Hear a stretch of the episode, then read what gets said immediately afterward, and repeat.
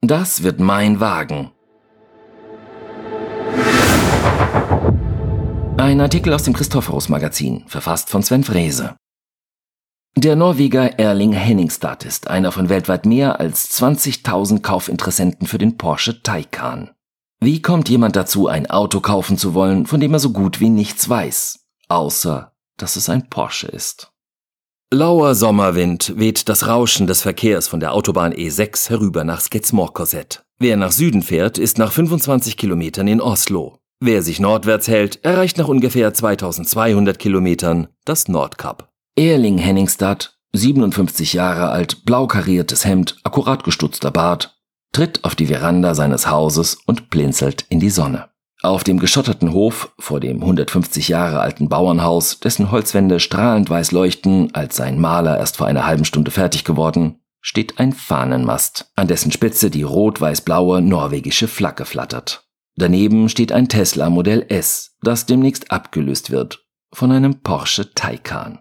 Neugierig geht der Softwareingenieur auf einen unscheinbaren Aluminiumkoffer zu, öffnet den Deckel, schaut hinein. Dann holt er behutsam ein weißes Auto hervor und hält es ins Sonnenlicht. Es ist ein 1 zu 10 Modell seines künftigen Sportwagens. Henningstad betrachtet die Nachbildung von allen Seiten. Sein Blick verharrt immer wieder auf einzelnen Details. Er lächelt. Die Vorfreude auf seinen ersten Porsche steht ihm ins Gesicht geschrieben. Ein Porsche war schon immer Henningstads Traum. Bereits vor 30 Jahren hätte er ihn sich beinahe erfüllt. Damals wollte er einen Porsche 911 kaufen. Doch da war die Familie, das erste Kind und der Bedarf nach jeder Menge Laderaum für Kinderwagen und Gepäck. Henningstad entschied sich schließlich für einen anderen Wagen, träumte aber weiter von Porsche. Sehr lange.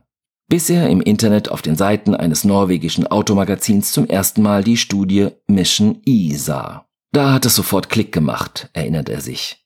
Aus der Studie wurde der Taycan, für den sich Interessenten in Norwegen seit April vergangenen Jahres vormerken lassen können. Seitdem liegen Porsche allein aus dem skandinavischen Land mehr als 2700 Anzahlungen für das Auto vor. Eine der ersten stammt von Henningstad. Das wird mein Wagen. Elektroantrieb und Porsche war die Kombination, auf die er gewartet hat. Ich bin ein leidenschaftlicher Fahrer und ich bin ein Fan des elektrischen Antriebs. Geworden, mag man anfügen, denn der Elektropionier im Hause Henningstad war nicht etwa der Vater, sondern dessen Sohn Nils Henrik. Dessen erstes Auto, ein froschgrünes Elektrovehikel dänischer Produktion namens Kevet. Höchstgeschwindigkeit 80 kmh, Betriebskosten angenehm niedrig. Vater Erling kalkulierte die Vorteile des kleinen Wagens kühl, doch sein Herz hing nicht an ihm. Es gehört dem Motorsport. Früher war er regelmäßig auf der Rennstrecke, aus purem Spaß. Von seinem Haus bis zum Rutskogen Motorcenter, der ältesten Asphaltrundstrecke Norwegens, sind es knapp eineinhalb Stunden Fahrt. Schnelle Turns auf der Ideallinie als perfekter Ausgleich für seine Arbeit als Programmierer. Vor rund 25 Jahren entwickelte Henningstad eine Informationsmanagement-Software für die Gas- und Ölindustrie, die inzwischen in unterschiedlichsten Branchen zum Einsatz kommt. Auch beim Bau des neuen Opernhauses von Oslo wurde sie genutzt. Wie kein zweites Land weltweit fördert Norwegen Elektromobilität. Seit 2012 entfällt beim Kauf eines E-Autos sowohl die nach dem CO2-Ausstoß gestaffelte Import als auch die Mehrwertsteuer von 25 Prozent. E-Autofahrer zahlen in Norwegen eine verminderte Kfz-Steuer, weder Maut noch Parkgebühren. Außerdem dürfen sie Bus- und Taxispuren nutzen. Das Ergebnis ist überwältigend. Im März 2019 wurden in Norwegen erstmals mehr Autos mit Elektroantrieb neu zugelassen als mit Benzin- oder Dieselmotor. Überrollt von dem Erfolg stieg der Staat auf die Bremse. Kostenlosen Ladestrom gibt es in Oslo jetzt nicht mehr. Doch öffentliche Subventionen überzeugen Männer wie Erling Henningstad. Zuerst wollte er zwei Fahrzeuge kaufen. Ein Elektroauto für die tägliche Fahrt ins Büro ein zweites mit Verbrennungsmotor, um ohne Unterbrechung zu seiner 300 Kilometer entfernten Hütte im Jotunheimen-Gebirge zu kommen.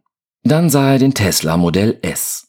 Fortan fuhr er nur noch elektrisch. In sein Büro nach Oslo und ebenso zum Wandern oder Skifahren in die Berge. Das funktionierte problemlos, sagte er, vor allem wegen Norwegens erster Schnellladesäule auf halber Strecke in Lillehammer. Henningstad, seine Frau Elin Laufstad, Tochter Hanna und Sohn Nils Henrik legen dort meist eine Mittagspause ein. Danach geht es mit vollem Akku weiter. Nur einmal hatte er Recke wieder Angst, wörtlich übersetzt, Reichweitenangst, also das ungute Gefühl, mit leerer Batterie liegen zu bleiben. In Norwegen schaffte es der Begriff 2013 auf Platz zwei der Liste der Worte des Jahres. Henningstadt erinnert sich. Wir waren auf der Rückfahrt aus den Bergen. Eigentlich war noch genug Energie im Akku. Eigentlich heißt in dem Fall, wenn alles so wie immer gewesen wäre. War es aber nicht. Es herrschten minus 20 Grad. Das kostete Energie und Reichweite. Rasch war klar, dass die Restladung nicht bis an das Ziel reichen würde. Und so rollte der Tesla auf der letzten Rille an eine Tankstelle mit normalem Stromanschluss. Wir waren erst nach Mitternacht zu Hause, erzählt Henningstadt.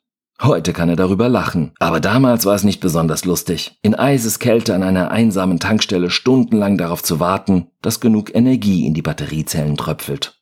Das ist ihm nie wieder passiert. Ohnehin verflüchtigt sich die Reichweitenangst mit jeder neuen Ladesäule. 10.711 öffentliche E-Tankstellen gab es Ende vergangenen Jahres in Norwegen, bei einem Bestand von aktuell rund 220.000 Elektroautos. Niemand ist besorgt, dass die Infrastruktur dem Elektroautoboom nicht gewachsen sei. Die meisten Häuser in Norwegen werden mit Strom beheizt. Das Stromnetz ist entsprechend robust und üppig dimensioniert. Weil die Häuser zudem durch Modernisierungen und bessere Isolierungen immer weniger Energie benötigen, gibt es ausreichend Kapazitäten für Elektroautos. Schließlich, nahezu die gesamte elektrische Energie in Norwegen wird aus regenerativen Quellen und damit CO2 frei gewonnen, davon etwa 96 Prozent aus Wasserkraft. Mit einem E-Motor fährt man, zumindest langfristig, sauberer als mit allen anderen Antriebsarten, sagt Henningstadt. Gerade in der Stadt oder hier im dicht besiedelten Umland von Oslo ist es wichtig, dass Autos so wenig Schadstoffe ausstoßen und so wenig Lärm erzeugen wie nur möglich. Dass das jetzt auch mit einem Porsche geht, findet er großartig. Dazu kommt sein Grundvertrauen in die Marke, die Rennsiege, das Design, der frühe Jubel der Presse und dass die Deutschen wissen, wie gute Autos gebaut werden. Die endgültige Ausstattung seines Taycan hat Henningstadt noch nicht festgelegt.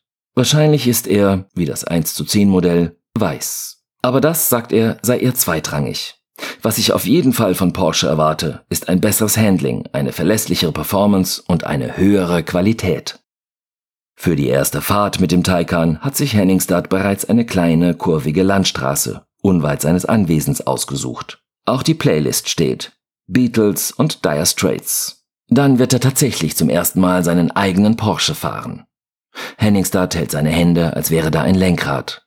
Sein Traum ist zum Greifen nah.